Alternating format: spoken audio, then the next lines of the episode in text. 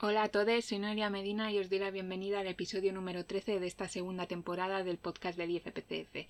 El episodio de hoy va a volver a ser un episodio monotemático, vamos a tener una sola sección, en esta ocasión la sección de cultura, podríamos decir, mezclada con criminología o arte o creación de contenido. Es un programa en la línea de los que ya hemos tenido anteriormente con Giancarlo, cuando hemos estado hablando de otras películas o, o de crear contenido relacionado con los superhéroes, ¿no? Por ejemplo. Y en esta ocasión lo que vamos a hacer va a ser hablar de lo que sería el robo de ideas, el plagio, la inspiración, todos estos conceptos que como creadores de contenido tenemos muy presentes y como consumidores de contenido también, ¿no? Es muy habitual encontrar referencias a otro, a otro contenido, a otras películas, a libros, a, a cómics, ¿no? En una obra de cualquier tipo. Y no saber realmente si esto es legal, esto es ilegal, si es voluntario, involuntario, hasta qué punto han comprado los derechos o hasta qué punto la, la producción previa es consciente de, de esta referencia, ya sea un plagio o una inspiración.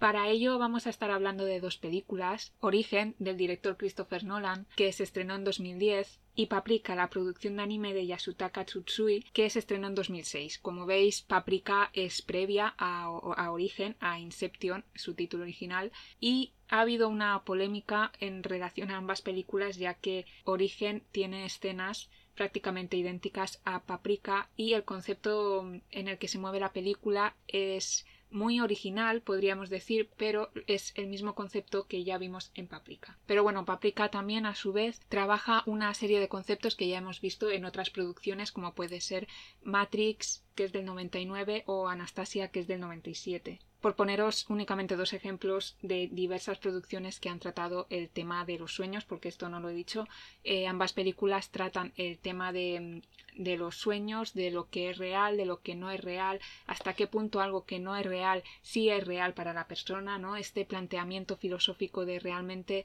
si hay o no una realidad y cuál es la realidad real para lo que sería la persona en concreto. Que dicho así suena muy lioso, pero, pero bueno, si las habéis visto seguro que nos entendéis ahora cuando las comentemos. Así que sin más le doy paso a Giancarlo. Hola, buenas, ¿qué tal? Y para empezar, como sabemos que es mucho más probable que hayáis visto Origen pero no Paprika, por el simple hecho de que Origen en su día fue eh, tuvo más repercusión, ¿no? Fue más conocida, se estrenó en los cines, en lo que sería España y Latinoamérica, que sobre todo desde donde nos escucháis. Eh, y en cambio Paprika es una producción de anime que si estás fuera de lo que sería el mundo anime, ¿no? Por decirlo así de forma rápida, es más difícil que hayas llegado a ella. ¿Nos cuentas un poco de qué va Paprika? Sí, bueno, Paprika es... Bueno, en realidad Christopher Nolan se inspiró en Paprika, bueno, es como, es como Origen Paprika, pero en dibujitos.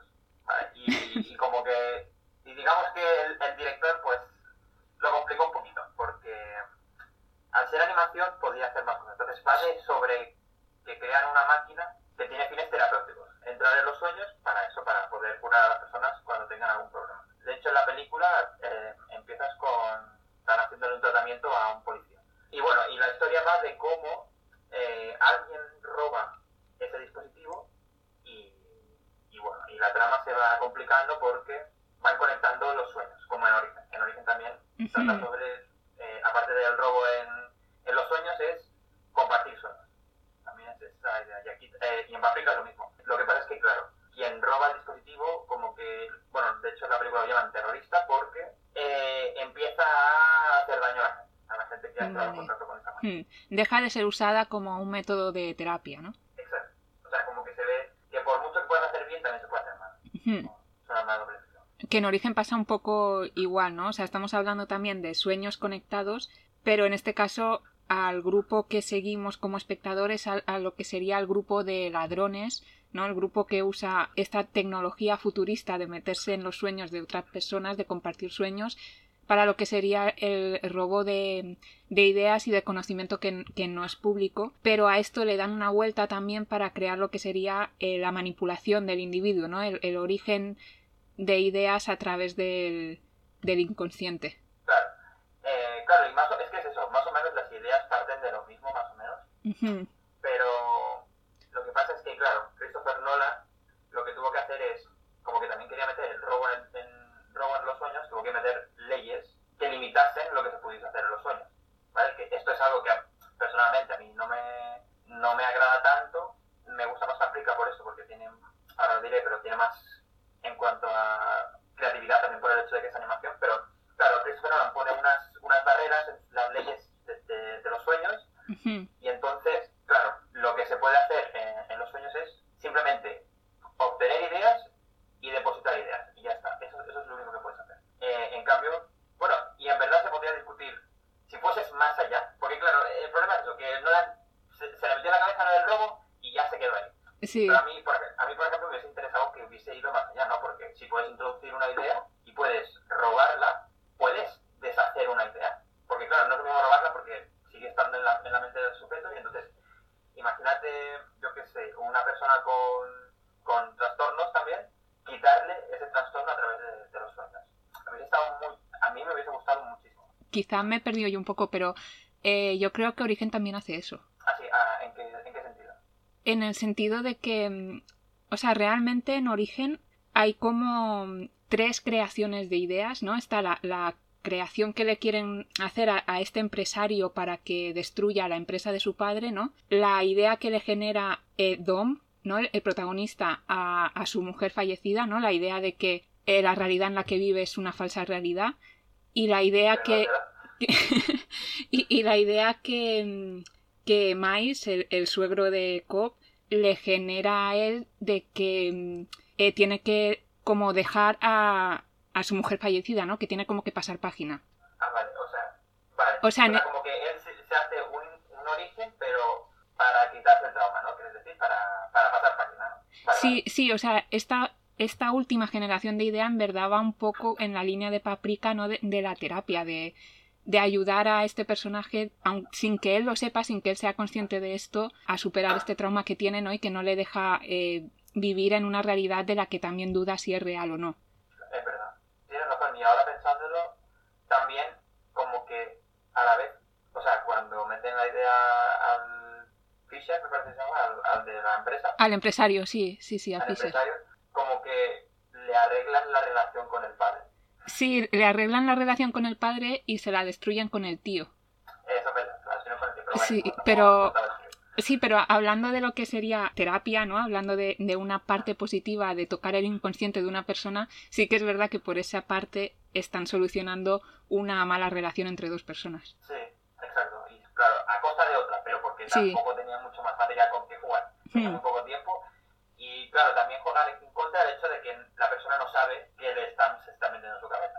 Exacto. O sea, sí, claro, si supiese, de hecho, yo creo que hay una parte que está Leonardo DiCaprio haciendo pruebas, que bueno, la- el personaje de la arquitecta va Sí. que, que toda la noche está él ahí en los sueños. No sé hasta que, eh, no recuerdo muy bien, mira que lo he visto hace poco, pero como que igual el personaje de Leonardo DiCaprio estaba intentando, que no sé si estaba intentando, simplemente estaba soñando para estar aquí en los sueños, que puede ser que sí, ¿no? Eh, yo creo mm, O, o, O sea, terapia, no, no me acuerdo muy bien. también es, sea, es como una película muy densa, ¿no? Que cuesta a veces sí. irse a un momento justo e intentar analizar eso, pero creo que es un poco como que está intentando él mismo hacerse autoterapia, ¿no? Esto que decías. O sea, está como intentando encerrar esta proyección falsa que tiene de su mujer. O sea, la está como enterrando muy adentro, ¿no? La, la tiene... mm, Ha creado como una cárcel de recuerdos, pero, o sea, con la intención de tenerla ahí encerrada. Claro, exacto. Que no se le Pues manifieste a, a su libre albedrío, ¿no? En, en los sueños de otros. Exacto, exacto. También porque utiliza la ayuda del personaje este que hace la del sedante. Sí. Por eso da a entender que no es que él esté en su, con su rollo, sino que de verdad quiere solucionar un problema. Y entonces, claro, en, en origen, Christopher Nolan pone estas leyes y, por ejemplo, lo máximo que hacen es doblar una ciudad, esto es doblar una ciudad por la mitad Hmm. y a, a Elliot Page se, se le va la pinza un poquito haciendo un espejo,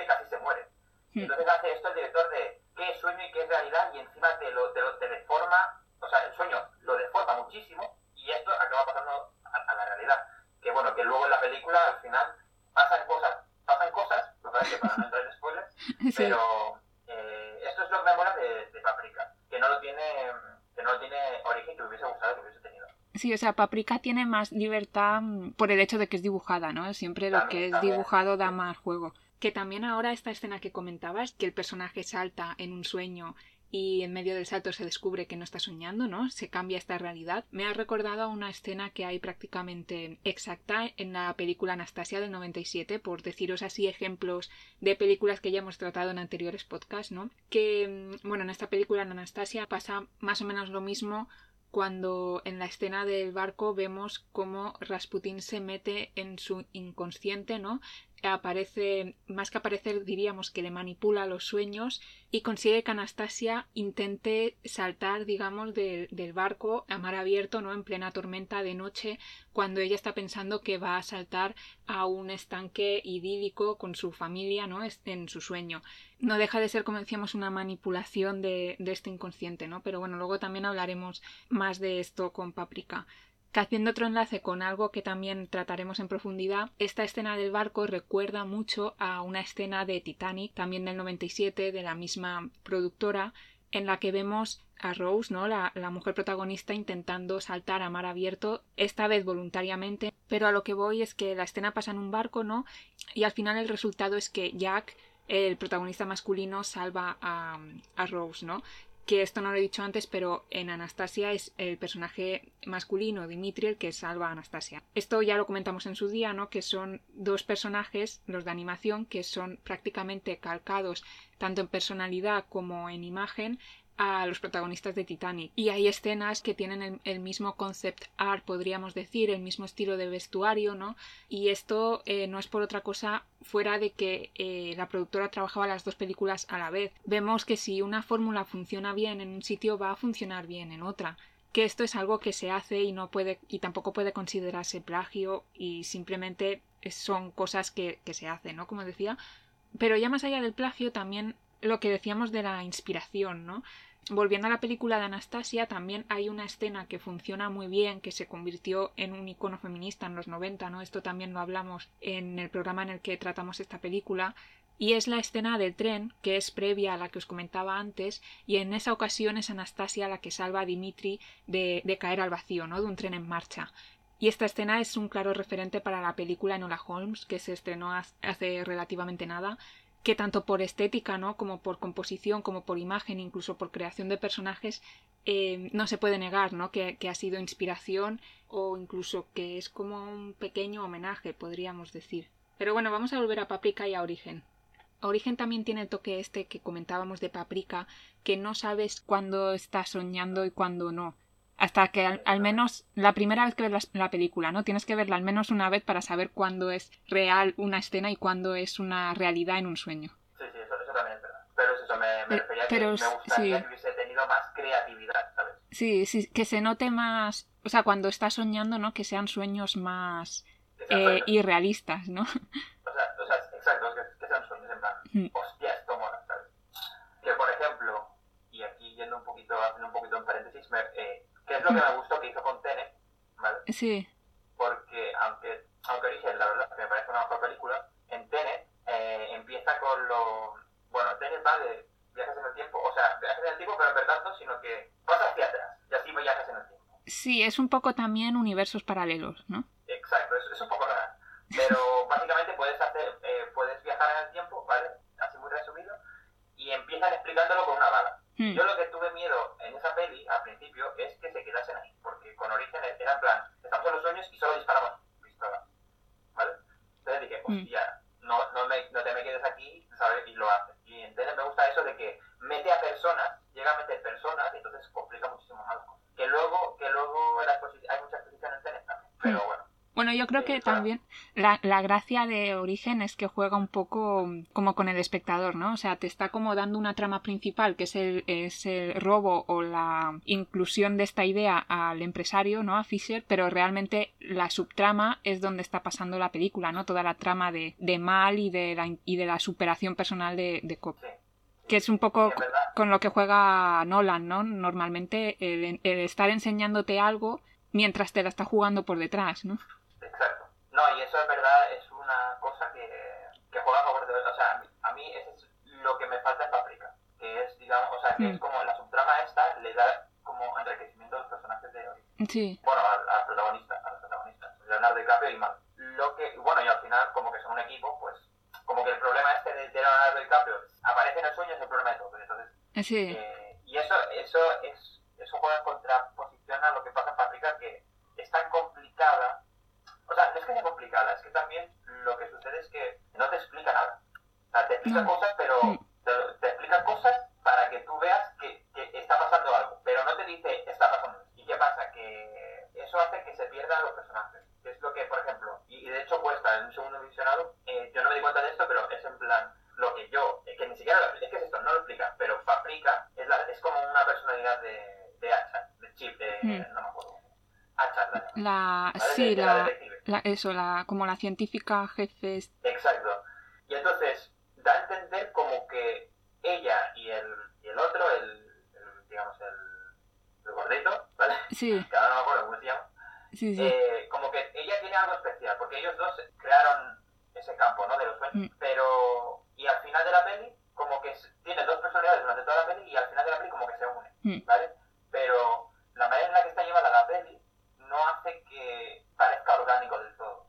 No sé si me explico. Es como que, a ver, dicho rápido y, y mal, no hay drama. O sea, no hay, no hay, como que no se nota que haya un- una explicación de los personajes. En cambio, en Origen sí que pasa eso. En Sí. Origen ves que los personajes lo están pasando mal. Sí, que es, es un problema de grupal, o sea, realmente son un grupo. Exacto, en, en, en Paprika también, pero lo está pasando mal por la situación, no por su conflicto interno. Hmm. A eso me refiero. Entonces, ahí, para mí, por eso Origen también es disfrutable, porque lo hace muy bien. Christopher Nolan. Y ahora que decías lo de los personajes, las dos creo que tienen personajes eh, muy buenos hablando de, de salir de la, de la normalidad, ¿no? De- del estándar de personaje atractivo que podríamos encontrar, ¿no? También teniendo en cuenta la época de la que son las películas. O sea, estamos hablando de que Paprika, por ejemplo, tiene mujeres en altos cargos, ¿no? Tiene eh, hombres muy bajitos, tiene hombres obesos, ¿no? Como decías antes, Sí, que también es algo que se agradece en este tipo de películas. sí, la verdad que sí, la verdad que sí. Y Origen tiene mm, estos dos personajes masculinos que no se sabe muy bien si son homosexuales, ¿no? Si tienen, o sea, tienen ten- tensión sexual entre ellos. Bien. Es que no me acuerdo de los nombres. Eh, el que sería el, eh, el actor, el que hace de actor dentro de la película. Y, mm, vale. y el que hace explotar Ah, el ascensor. el- vale, vale, el, Joseph Gordon Levitt o algo así se llama. Ese, sí. Yo para los nombres soy malísima, ya lo aclaro. Vale, vale, vale. vale. Eh, eh, bueno, puede ser, es verdad. Pero bueno, yo. Puede ser, puede ser. que, que Tom Hardy también tiene uno de sus papeles clave no en la película que es transformarse en una mujer rubia no y lo tiene como muy por la mano como que es algo habitual que hacen los sueños o sea y esto pasa como con normalidad no está totalmente normalizado Sí, sí, sí. Claro, y en Paprika también es, es verdad que pasa, pasa que son personas al final no normativas. Y es verdad, Mm la vi por primera vez también dije, hostia, este es un personaje principal. O sea, Mm. es decir, yo, o sea, porque subconscientemente sé que esto, que, que es raro que sean sí eh, personajes principales. Y, y la verdad es que sí está muy bien. y bueno cambiando un poco de tema las dos películas al final de lo que hablan es como del robo de ideas no del robo de lo que estaría más en el inconsciente de una persona que esto es un debate que, que en el mundo artístico ¿no? y de la creación se ha tenido mucho y es el hecho de si se puede realmente robar una idea. Porque tú puedes tener una idea, pero esa idea, ¿cuántas miles de personas en el mundo la habrán tenido antes que tú, ¿no? O la tendrán en el futuro. Y quizá tú no conoces a estas personas directamente o no tienes relación con ellas y no eres consciente de que estás robando, entre comillas, una idea, porque realmente de quién son las ideas, ¿no? Claro, claro, y al final el hecho de llegar, o sea, el hecho de tener una idea antes es simplemente suerte. Es decir, que yo tengo la misma idea que tú tres años después, es, pura suerte. Eh, eso quiere decir que la idea se tiene que pertenecer a ti. Y claro, esto pasa como por ejemplo con, eh, bueno, con esto mismo, con... Con, estas dos películas, ¿no? Sí. Exacto, con Paprika y Origen, y es en plan, eh, aquí no hay un robo de ideas, es una inspiración, obviamente porque son películas también que tratan de los sueños, temas parecidos, pero con formas muy diferentes. Hmm. Y de hecho esto lo dijimos en un podcast hace, hace, hace un tiempo. Sí. Que una historia,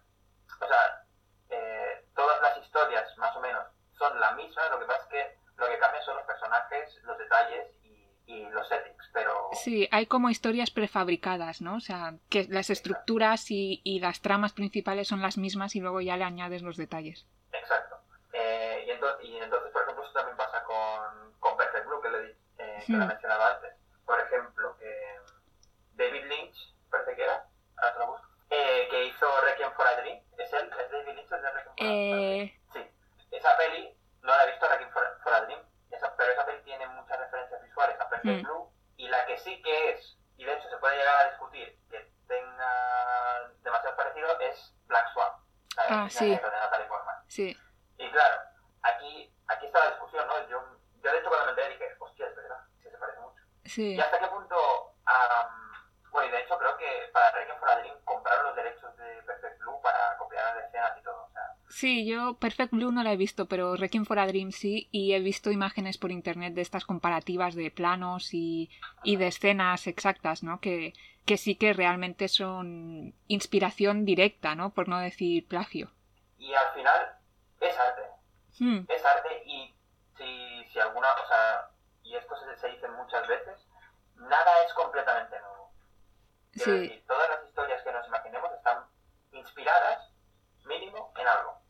Sí, son un conjunto de otras ideas, ¿no? Podríamos decir. Exacto, con nuevos detalles o, por, dos obras que han, dicho, ah, mira, estas dos obras voy a hacer algo que tenga cosas de las dos. Hmm.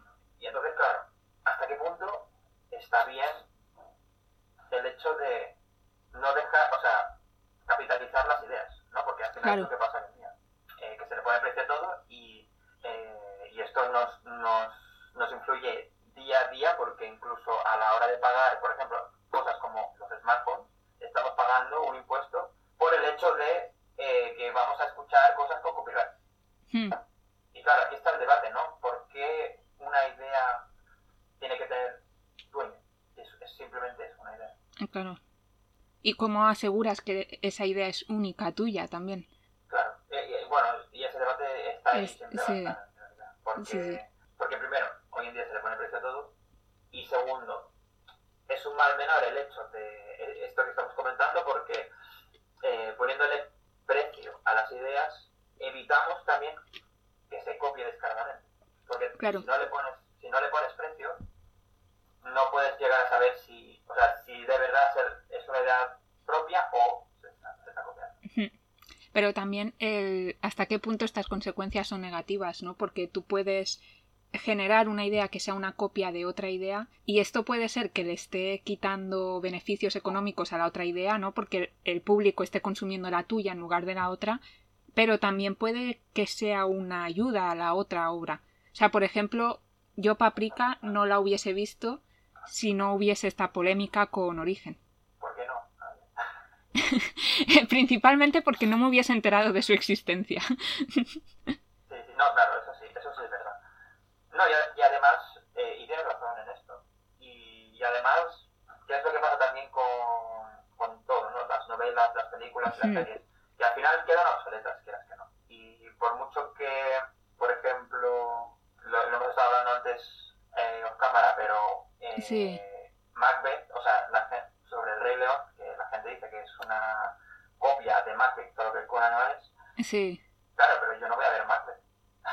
o sea, claro, si no fuese por el Rey León, yo no conocería esta historia. Y, no la y ya te digo yo que no hubiese ido al, al teatro para conocer Macbeth. Claro, es la forma también de de acercar eh, una historia clásica, ¿no? A los más pequeños. Exacto.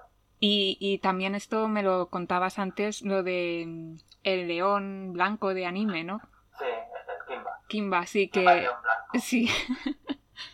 que, que Simba también se puede considerar una copia de, de este anime, ¿no? Realmente el Rey León sería una combinación de Kimba el León Blanco y de, y de Macbeth. Exacto, exacto. Que bueno, que eso al final fue a juicio, lo de Mm, Ki- Kimba el León Blanco es un manga que se hizo anime luego de Japón y de hecho el- el de- uno, uno de los animadores o productores, no estoy seguro, como que cuando se enteró, en plan, dijo, hostia, que no estamos haciendo un remake de, de Blanco.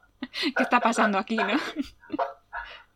Claro, era muy descarada la, las similitudes. Pero claro, al final se reduce a lo de siempre. ¿Qué pretende, ¿Qué pretende hacer el arte?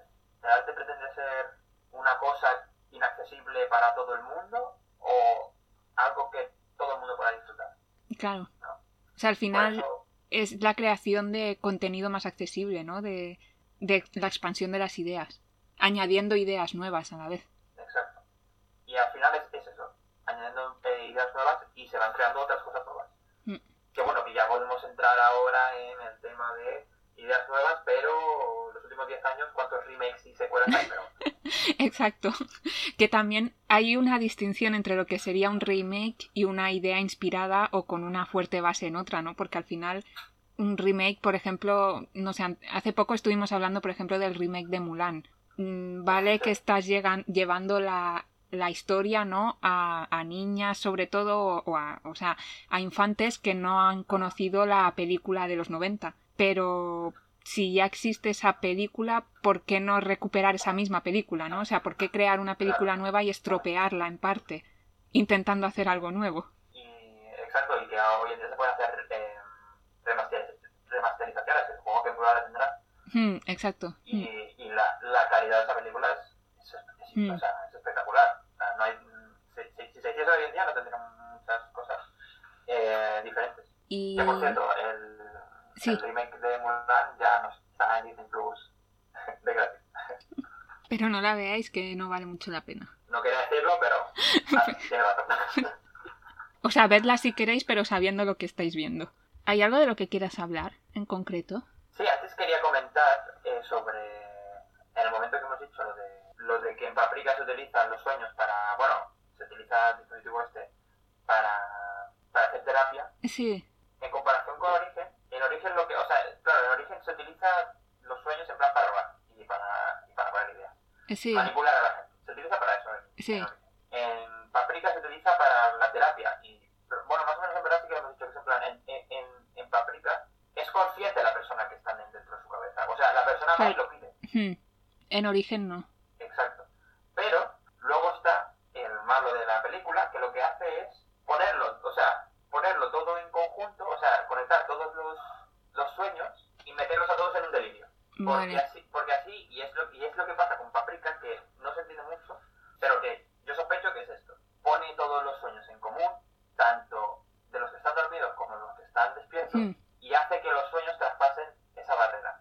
Porque esa es otra cosa que hace Paprika que no hace origen, que es los sueños de gente despierta. Exacto, porque está toda la peli con tengo que crear el acceso, crear el acceso que era como Ujú. era como es como el acceso del dispositivo este era como restringir el acceso, o sea, restringir los sueños y que se queden en tu cabeza. Eso era lo que era. Hmm.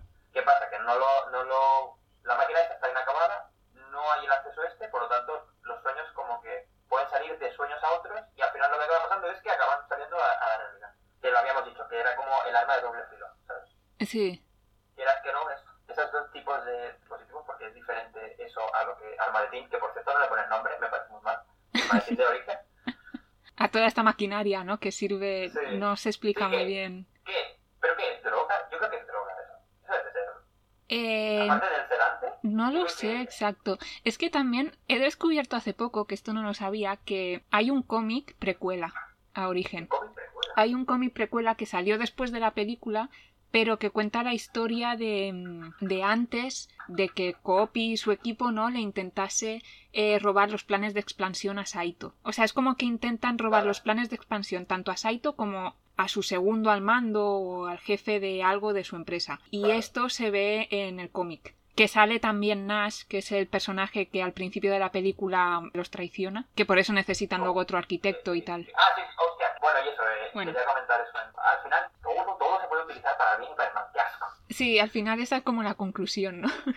que enlazado con esto que decías también de, de ideas que surgen de otras ideas, ¿no? Ahora también estaba pensando en Black Mirror, hay un capítulo en concreto, el capítulo de San Junípero, que también trabaja un poco esta misma idea que introduce Paprika, ¿no? Con el con este dispositivo para meterse en el inconsciente de las personas y que luego también desarrolla origen con la trama de Malikov, ¿no? De vivir 50 años en lo que sería una falsa realidad, en la realidad de los sueños. Y esto en San Junípero lo tenemos en el sentido de que es una sociedad futurista en la que han creado un mundo imaginario, no un mundo irreal, o sea, imaginario, no un mundo irreal en la nube en la que las personas cuando están a punto de morirse o tienen una enfermedad, ¿no? O situaciones similares, eh, lo que hacen es como cargar su inconsciente a la, a la red, a esta nube, y viven en, en una eterna juventud, en una eh, sociedad que es real para ellos, pero realmente, hablando desde el punto de vista de la realidad normal, es irreal. O sea, no es, o sea, es virtual,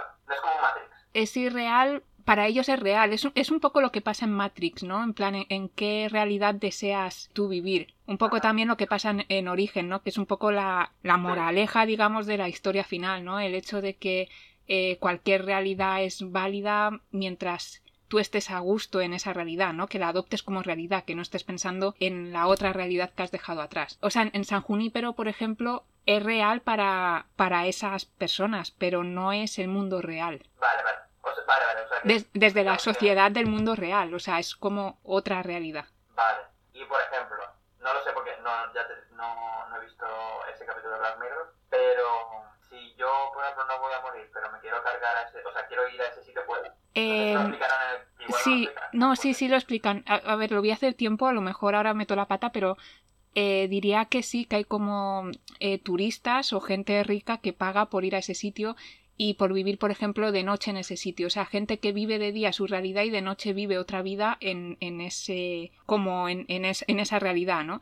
Y, y también lo utilizan mucho como terapia para personas mayores que están solas o que están deprimidas.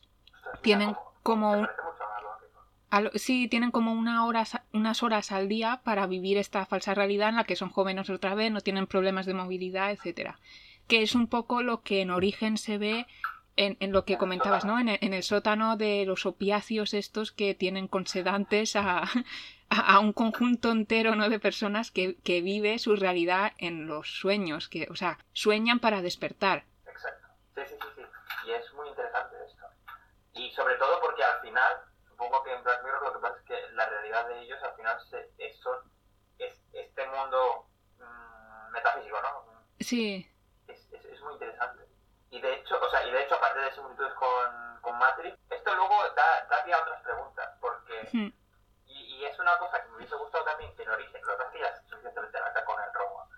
ese, Eh, pero, pero en origen, claro, el personaje principal, la verdad que no me acuerdo el nombre. Dom, o sea, le llaman Dom y le llaman Cop porque se llama Dominic Cop. Ah, vale, pues Cobb, sí, Eh, sí. Me sonaba. Cobb al final, al final de la peli, le dice a Mal que cumplió su promesa porque envejecieron en el limbo este raro. Eh, sí, sí, sí. Que esa es la idea que le inculcan a él, ¿no? El hecho de, de vas a- o sea, que ya eres un hombre viejo, ¿no? Lleno de remordimiento esperando a morir solo. Exacto. Eh, pero, y un poquito que lo dejan entrever este tema de, después de tanto tiempo, igual tú te vuelves loquísimo, que es lo que le iba a pasar al Saito. Que es lo que le pasó también a, a Mal. Sí, bueno, y, y esto, esto es algo que quería decir antes también, que, que bueno, que esto es una cosa mía, Eh, sí, que es en plan, mal se, por alguna razón, por, y porque seguramente no encontraba ese mundo en el que estaba de los sueños real, se puso, se puso un origen de este mundo real, ¿no? Que, que es en plan, pone el, en la baldufa esta, el, el trompo este que tiene, sí. lo pone parado en la caja fuerte. Sí, diga- digamos que ella misma se manipula a ella misma.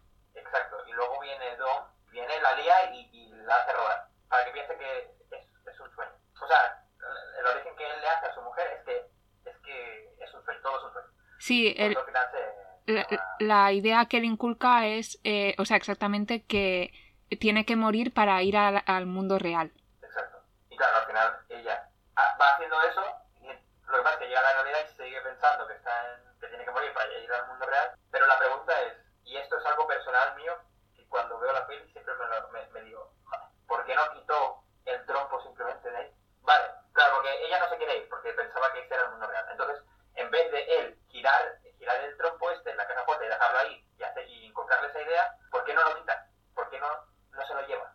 Que si se lo lleva ya no tiene la idea. Pero no sé hasta qué punto puedes robar una idea. Porque ellos cuando roban una idea realmente no le están quitando esa idea a la persona, están como copiando la idea y dándosela a otra. Ah, mira, me acabas de... Es verdad, es verdad. ¿Sabes? No sé si, o sea, si tú le quitas, por ejemplo, a Mal el trompo de su caja fuerte, no es lo mismo modificar una idea que crear un vacío de una idea. Aquí especulando mucho, ¿eh? Porque también hay que tener en cuenta el mundo irreal que ha creado Nolan, que sus leyes y sus cosas, ¿no? Pero habla un poco también de lo que sería en psicología el, in- el inconsciente y personalmente por lo que sé, lo poco que sé de esto, creo que es prácticamente imposible generar un vacío. O sea, tú puedes modificar una idea, pero generar un vacío no...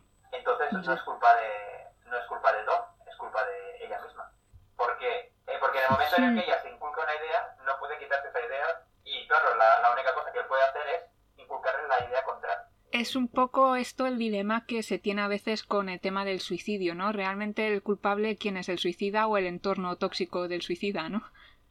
vale. O sea, lo- lo, si lo llevamos ya al extremo, o sea, Cobb realmente se siente culpable de que su mujer se haya suicidado porque él le metió en la cabeza la idea de matarse, aunque era en otras condiciones, ¿no? Eh, Pero claro, ¿hasta qué punto tú eres culpable también de lo que una persona haga con la idea que tú le has inculcado? Sí, pero es muy interesante, es muy interesante, claro. Y luego, ¿qué hubiese pasado si Dom, porque tuvo tiempo, porque se ve que dijo que la había llevado a terapeutas Hmm, que le habían tachado de que esta cosa que no, que le habían dicho que estaba bien. Lo que podría haber hecho, y aquí ya empezamos a, a especular cosas, es, vale, le mete la idea de que está en un sueño, que por cierto, me acabo de acordar, está en un sueño, todo, toda la peli es un sueño, ahora, ahora, lo, ahora lo hablamos. pero él le podría haber inculcado la idea, salen de allí y, y él ve que su mujer está pues un poco rara con los cuchillos y tal, lo que podría haber hecho es volver a hacerlo y ponerle la idea de que está en un mundo real. Volver al inconsciente, o sea, volver a adentrarse y modificarlo. Es que no sé hasta qué punto, o sea, a mí me da la sensación que lo que les pasa es que no tienen controlado lo que sería la generación de ideas. O sea, por ejemplo, cuando Saito al principio de la película le pide que cree un origen, eh, sus compañeros dudan en plan, algunos le dicen esto no se puede hacer, esto no sé qué, ¿no? Y No es suficiente profundidad. Sí, y, y tanto Cobb como otro creo que le dicen como que sí, porque es lo que le hicieron a, Mal, ¿no? O sea, eh, ya lo han hecho antes, pero como digamos que lo han hecho sin querer, sin tener mucho en cuenta las consecuencias y sin saber muy bien lo que hacían, ¿no? Y entonces es cuando empiezan a investigar realmente cómo se genera una idea y cuál es la forma más simple en la que pueden meter una idea en la cabeza de alguien. Que sería un poco analizar cómo pueden manipular a una persona desde las sombras. Vale, entonces lo que tendría que haber hecho es volver a hacer un plan de nuevo para ponerle en la cabeza de que está todo muy bien. Eh, Sí. Todo. Pero también entramos en el debate de que Cobb también tiene problemas para identificar la realidad. Claro, O sea, él también ha vivido 50 años en una realidad que no era la realidad, por decirlo así rápido. O sea, para él era real, pero no era la realidad. Entonces él ahora en su realidad tiene esta duda constante de estoy en un sueño o no, no o sea, no lo sabe diferenciar bien. claro. Y, y también lo que no entendí, yo me voy, yo me voy yendo por las ramas. Sí, no pasa lo que no nada. entendí es lo de la patada, lo de la patada, o sea, la patada se la tienes que dar en el, en el, en el piso superior, ¿no? Para que funcione. Sí, tiene, o sea, tienen que ser como patadas sincronizadas.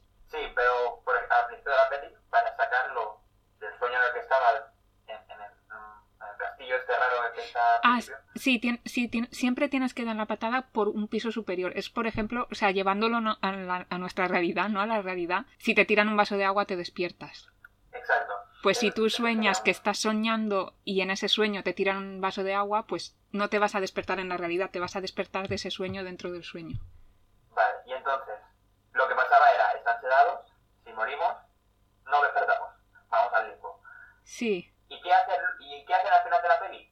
Se dan una patada en el limbo. es que creo que, o sea, yo ahí también tengo dudas, o sea, queda un poco en el aire, pero me parece que es que el tiempo en el limbo se ha acabado. O sea, el, el hecho, Saito va al limbo, o sea, se hace viejo en el limbo porque el tiempo ahí corre más despacio. Digamos que, no sé si eran 20 minutos en, en la, en la etapa 4, eran 10 años en la etapa 5, ¿no? Pero claro, en el momento en el que en la etapa 1 han pasado esos 3 minutos, que en la etapa 5 son 10 años, en teoría salen del limbo por sí solos. El problema es que salen eh, locos, ¿no? O sea, salen con problemas mentales de haber estado 10 años solos en una irrealidad. Y entonces yo creo que eh, Cobb, cuando va al limbo, realmente va al limbo cuando al limbo quizá le quedan unas horas.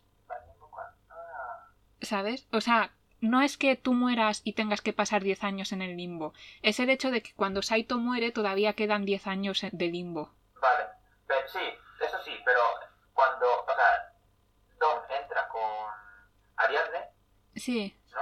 A salvar a Fisher, y entonces Ariadne para sacar, sacarse a sí misma y a Fisher de allí, lo que hace es tirarse por un, o sea, por el precipicio. Sí, es verdad, ahí le da una patada, pero a la vez que ella le está dando una patada ahí como para despertarlo, eh, Tom Hardy, el personaje de Tom Hardy le está... Le da una, le da una patada. No, pero lo está reanimando, no solo es una patada.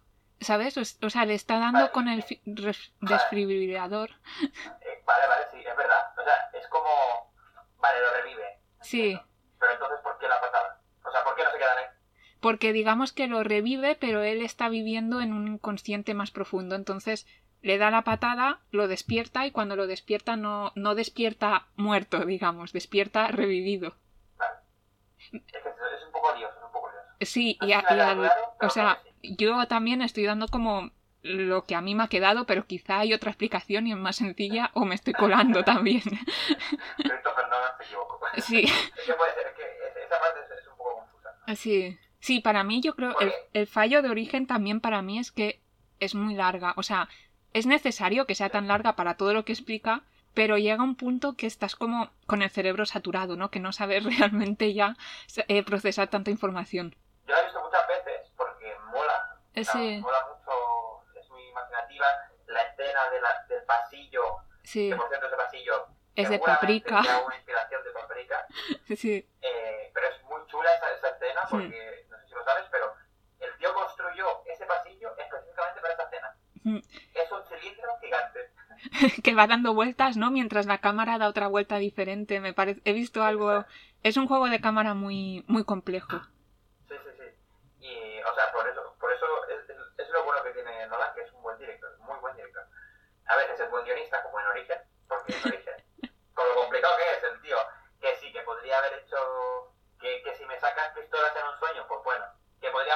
y, bueno, pero se le perdona, se le perdona porque es complicado ya, Mm, de por sí. Eh, pero por ejemplo con Tenet, ya lo he dicho, que hay sobreexplicación y tal, pero es un buen director, es un buen director. Que esa también es, es otra. Sí, perdona, ahora que comentabas lo de los sueños, ¿no? También se dice que los sueños son muy reales, ¿no? Que hay gente, o sea, el poder volar y estas cosas, pero realmente no todo el mundo puede volar en un sueño. Esto tiene que ver también con eh, la forma en la que piensas y, en la, y la forma en la que eres capaz de imaginar el mundo. O sea, por ejemplo, también esto a, a veces ha abierto debate, ¿no? En plan, ¿cómo sueña un ciego? Vale. Sí, pero, o sea, eso es que no puedes volar o simplemente que no lo has, digamos, intentado. O que no se ha dado. Claro, porque Claro. eh, hay, yo, qué sé, nunca, yo nunca he ido al espacio en un sueño. Pero porque no me interesa igual. Quiero decir, es una Hmm. cosa que se puede, se puede hacer, pero que no, no lo he hecho porque no me ha dado por ahí. claro. A mi cabeza no. Claro, no, a mí tampoco, pero a mí, por ejemplo, tampoco, yo no tengo el recuerdo nunca de haber volado en un sueño. Yo sí. Yo, yo he tenido un sueño lúcido, de estos de que te despiertas en el sueño, y he volado. Y, ¿Con qué No. tipo de estupefacientes en el cuerpo? no, no, era pequeño. Era pequeño. Vale. Sí, pero que, o sea, quiero decir también, a lo que iba es que desde el mundo de la creatividad, ¿no? A veces en la, en la literatura y en muchas obras, se tiende como a usar el mundo de los sueños a, a libre albedrío, ¿no? A, a se vale todo, puedo hacer cualquier cosa. Pero realmente si nos centramos en lo que pasa en el mundo de los sueños, hasta qué punto son tan irreales, ¿no? Porque al final lo que hacemos es un poco lo que lo que hace origen, ¿no? Que es coger eh, elementos que tú ya has visto en tu día a día, coger un edificio por el que pasas habitualmente o un tipo de farolas. O sea, no. El cerebro no tiene como la capacidad de, de generar inventos nuevos, ¿no? Podríamos decir, si inventas algo va a ser una combinación de varias cosas que tú ya has visto en tu día a día. Claro, lo que hemos dicho. Sí, sí. Claro. Pero yo he visto volar. Vale. y te combinas con un pájaro. No, no, sí, o sea, to- totalmente. o sea, no, era solo una observación que... Sí, sí, sí, sí, sí. No, entiendo lo que. No, ya no. Pero ya te digo, es, una, es, una, es un gusto personal que me Sí. gustaría verlo porque me gusta ver esas cosas en pantalla. Sí, Pero sí, sí. perfectamente que a la hora de escribir la historia, si Christopher Nolan se pone a, hostia, que puedo volar, que puedo hacerme gigante, que, ¿sabes? Sí. Ahí se le va todo de las manos. Y, y volvemos también a lo que decíamos antes, que físicamente, al ser una película de acción real, Claro. o sea, tiene muchas limitaciones. Exacto, exacto. Y nos ha quedado pendiente lo de mm, si todo era un sueño. Exacto, si tú eras sueño. Mm. ¿Tú qué crees? O sea, soy de las que piensa que Miles, o sea, el suegro de Cobb, está detrás de algún modo, ¿no? O sea, es realmente es como el, inventor el que mueve los hilos para que mm, le generen a Ariadne, ¿no? Sobre todo la idea a, a Cobb de que tiene que dejar marchar a, Mal y volver con sus hijos y que no sienta esta culpabilidad y que sepa realmente que está en la realidad en la que le toca estar ahora. Pero dudo en qué momento empieza esta conspiración, ¿no? Podríamos decir, porque podría ser en el momento en el que Cobb va y le pide ayuda, cuando le pide un arquitecto, pero también podría ser que fuese Miles el, que está detrás de Saito, ¿no? Porque hay ciertas cosas de Saito que no cuadran mucho eh, como personaje, ¿no? O sea, el hecho de que Saito decida irse al limbo 10 años, que vale que sabe que después va a volver como joven y va a tener su imperio bien montado, ¿no? Porque va a perder la competencia. Pero es como un sacrificio muy grande, o sea, Pero Saito no decide, eh, ¿Seguro?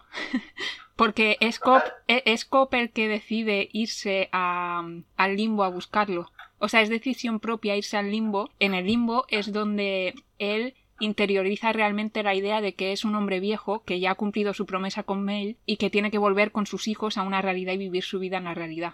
Sí, eso sí, pero has dicho, has dicho Saito. O sea, has dicho que Saito ha ido voluntariamente al limbo. Si estuviese Miles detrás, sí, para inculcar, para que Cobb decidiese ir al limbo a rescatarlo y, y sea ahí donde se le inculca la idea. Porque es idea de Ariadne que Cobb vaya al limbo también. O sea, todo está montado de forma en la que Cobb acaba en el limbo. De otra forma, Cobb no hubiese acabado en el limbo y no hubiese tenido esta creación de la idea. Vale, pero, pero igualmente, o sea, entiendo, pero ¿qué es lo que te, o sea, vale, porque lo sugieren, ¿no? En plan, O sea, porque, a ver, la película empieza que a lo ha contratado una empresa contraria a Saito para que le robe los planos de expansión a Saito. Y Saito lo subcontrata a él para que genere una idea en otra empresa. Esta subcontratación no sé hasta qué punto es idea de Saito o es idea de Miles que está por detrás, porque Miles es eh, realmente como el que inventó todo esto de los sueños, ¿no? Y a Saito, por ejemplo, se ha dejado intuir que ha estado que ha sido entrenado para que no le roben los sueños. sí, pero no es lo único, a, Fisher también, Sí, a Fisher también, pero claro, ¿quién está entrenando a estas personas? pues. Pero hay tanta gente trabajando con lo de los sueños, Ah, porque realmente está Miles y están sus alumnos y poco más. Vale, pero, mm, sí, esto, esto sí, pero, o sea, si hubiese sido otra razón por la que hubiesen ido al limbo, pero la razón por la que van es simplemente que lo disparan. O sea, si fuese otra cosa, en plan, no es que quiero ir a verlo, o algo no sé, algo que dices, pero ¿por qué está pasando? Entonces se Ya. podría entrever, vale, Hmm.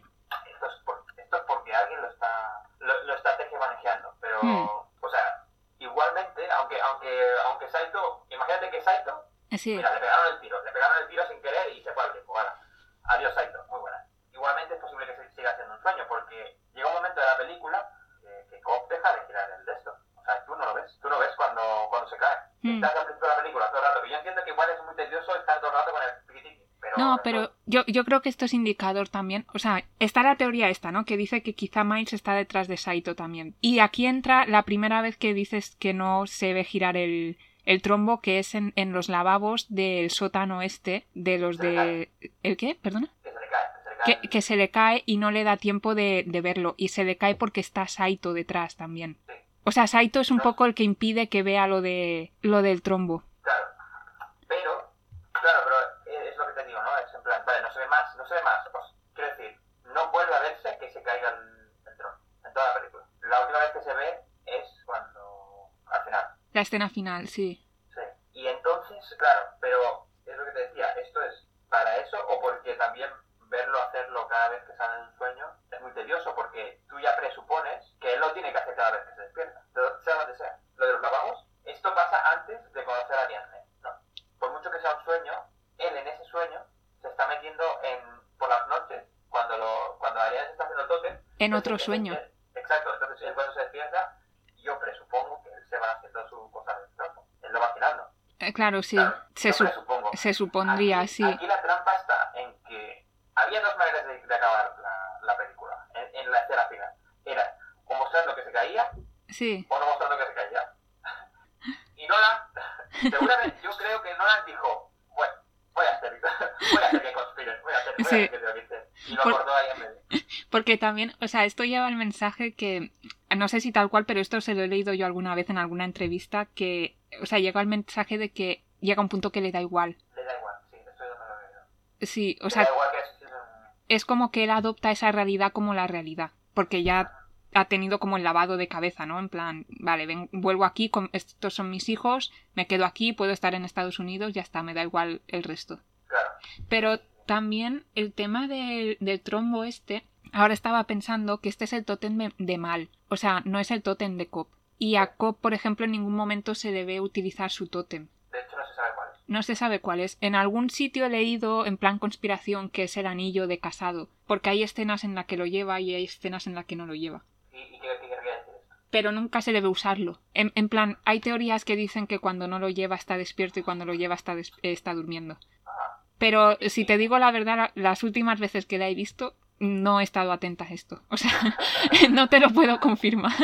Bueno, eh, bueno es que eh, ya lo ha hecho aposta mm. y, de hecho cuando está en, en la supuesta realidad, porque, se, porque aunque, aunque sí que es un poco lioso al principio, si, si lo ves muchas veces, como que más o menos ya vas viendo dónde está la realidad, dónde están los sueños, más o menos.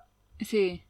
Eh, y entonces, en, en, estas realidades, como que en, en, la realidad, como que hay muchas veces también que le dicen, ¿estás seguro de que esta es la realidad? ¿Sabes? Sí o algo así. O algo así. Cuando, por ejemplo, va a visitar por primera vez a Miles, sí. él se los. Sí, ya, ya duda. Pregunta... Mm. Sí, no, que ya duda. Sí, sí, exacto. Y entonces no es la primera vez. Cuando están los lavabos, cuando recién entran, también el señor ese le pregunta, ¿cómo sabes cuál es tu realidad? ¿Sabes? Y entonces, claro, eso deja entrever que es posible que sí que sea un Pero yo creo que no. Sí. Yo creo que es la realidad. Yo, yo creo que el final es realidad también y hay una teoría que dice, o sea, por si alguien no lo conoce, que mm, esto lo ha dicho Michael Caine, que es el actor que hace de Miles, en alguna entrevista, y es que cuando él está en escena es real. Así, a, a, lo fácil. Entonces, la escena de la universidad y, y, la escena del final son reales. Pero esto viene de que se ve que, que Michael Caine se liaba un montón haciendo esta película y le preguntó a Nolan que cuándo era sueño y cuándo era real, ¿no? Y entonces Nolan le dijo en plan rápido, cuando tú sales es real. O sea, no te preocupes que si tú sales es real. y entonces no se sabe hasta qué punto esto es real o es una paranoia de Nolan que le dijo, bueno, tú te crees tu realidad y ya está. o sea, hay gente que ha vuelto a girar esto. Claro, claro, puede ser que digas de pan. Me da igual lo que digas. Sí. Tú, sí, sí. Es, real. Para ti esto tiene que ser real y ya está. Claro, pero puede ser que haga la, la doble jugada esta. Hmm. Bueno, pero te, te, miento, te miento. Claro, o sea, es como hasta qué punto me creo esto, ¿no? Pero yo personalmente yo he de decir que me lo creo. O sea, para mí tiene mucho más sentido la película si las escenas en las que sale Miles son reales. Sí, sí, sí, y además, si eso no son real, eso no es real, entonces nada de la película es real. Porque claro, podrías, o sea, porque... te, te, falta lo que sería la realidad, o sea, te falta una capa claro. superficial que no ves. Claro, porque igual sí que está, pero no, no está explícita, Mm. y entonces como que se puede juntar toda la realidad, se puede juntar una misma Mm. capa. Si eso es todo un sueño, ¿dónde estamos? Que a todo esto, quizá esto está explicado en el cómic, que no hemos leído ninguno de los dos. Quizá estamos aquí especulando. Puede ser, pero tampoco me lo voy a leer. Pero no. o sea, de momento con la película tenemos bastante. Sí, que al final hemos hablado más de Origen que de Paprika, pero bueno, no sé, yo es que per personalmente Origen la he visto más veces que Paprika, o sea, Paprika la tengo un poco todavía con pinzas porque necesitaría como verla muchas más veces, ¿no? O sea, la hemos traído más que nada por la comparación que se suele hacer, ¿no? Con, con Origen, pero no sé si quieres añadir algo de Paprika. No, bueno, no lo he dicho, pero me parece, no sé si lo he dicho, técnicamente me hmm. parece Ese-. Y claro, o sea, su, su manera de hacer cine, la manera de hacer, ya lo he dicho antes, la manera de hacer cine de, de Satoshi Kon hace que pueda hacer realidad esa película. Es muy única. Las referencias visuales, las transiciones son demasiado, demasiado perfectas, la verdad. Sí, y esto me lo comentabas también antes fuera de cámara, ¿no? Que es realmente una pérdida para el mundo del cine porque murió hace, un- o sea, murió en 2010, ¿no? Y realmente ha dejado pocas obras, pero obras muy complejas y, y que son la base de mucho del contenido que vemos hoy en día. Sí, sí, han, sido- sí, han inspirado mucho. Y es eso, en, en- no sé si me lo, me lo has dicho tú, en 10 años. No sé si me lo has dicho tú o no sé. O lo Sí, leído por ahí. no lo sé. Eh, en 10 en 10 años hizo 6 películas, me parece, y una serie. No, no, no, no esto ya lo sabía yo. Sí, yo, yo ahora estaba, estaba estoy pensando, no, estaba pensando, digo, no sé si esto lo he leído antes y ya se me ha olvidado, pero ¿Es un sueño esto? sí, Eh, ¿qué realidad la realidad? pero, pero sí, es en plan, en 10 años hizo muchísimo. Hubiese podido hacer mucho más. Y de hecho dejó una película incompleta. Y luego está el drama humano que se ve que es Satoshi Kon. O sea, por muy buenas que sean sus pelis, que en mi opinión, las que he visto son muy buenas. Lo que le pasó, como le pasó también es que la, no recaudaron tanto y él como que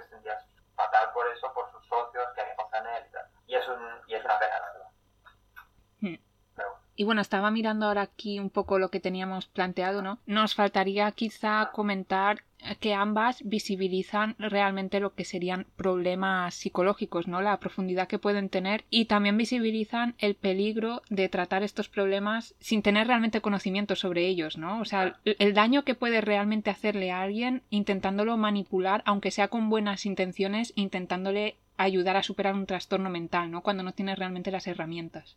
Sí, sí, sí, no van con cuidado. O sea, Mm.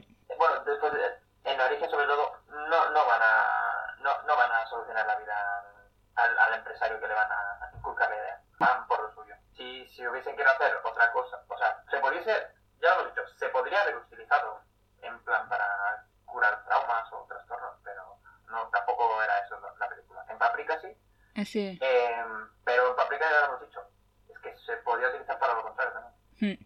Sí, que al final la, la terapia cognitiva al final puede ser un arma de doble filo, ¿no? Pero bueno, si se hace bien, es bien. Eh, yo creo que ya por tiempo también lo dejamos aquí, ¿no? Ya hemos tocado bastantes temas. Y bueno, nada, gra- gracias Jan por estar aquí un día más. No, gracias por invitarme. Me ha gustado muchísimo hablar de estas dos películas y hablar sobre Origen, que nunca había hablado así de Origen, y me ha gustado mucho, la verdad. La verdad es que ayuda mucho a entenderla, el debatir, ¿no? Sobre una película compleja. Exacto, exacto. Me- ah, bueno, a mí, a mí ya, ya, ya ves, a mí me has aclarado un par de cosas bastante complicadas. Y bueno, también esto aprovecho y lo digo, hay más teorías sobre Origen. O sea, Origen es una película que está un poco creada de forma en la que el espectador también aporta mucho, ¿no? O sea, la trama se hace un poco en base también a, a lo que quiere ver el espectador. O sea, tampoco os toméis al pie de la letra lo que he dicho, ¿no? O sea, hay, hay formas de interpretar la película que también están bien y que son diferentes. Sí. Bueno, y si, si no habéis visto Paprika, es un poco difícil de digerir, puede ser, pero es una buena, es una buena peli, la verdad. Mm. La recomiendo. Yo lo confirmo.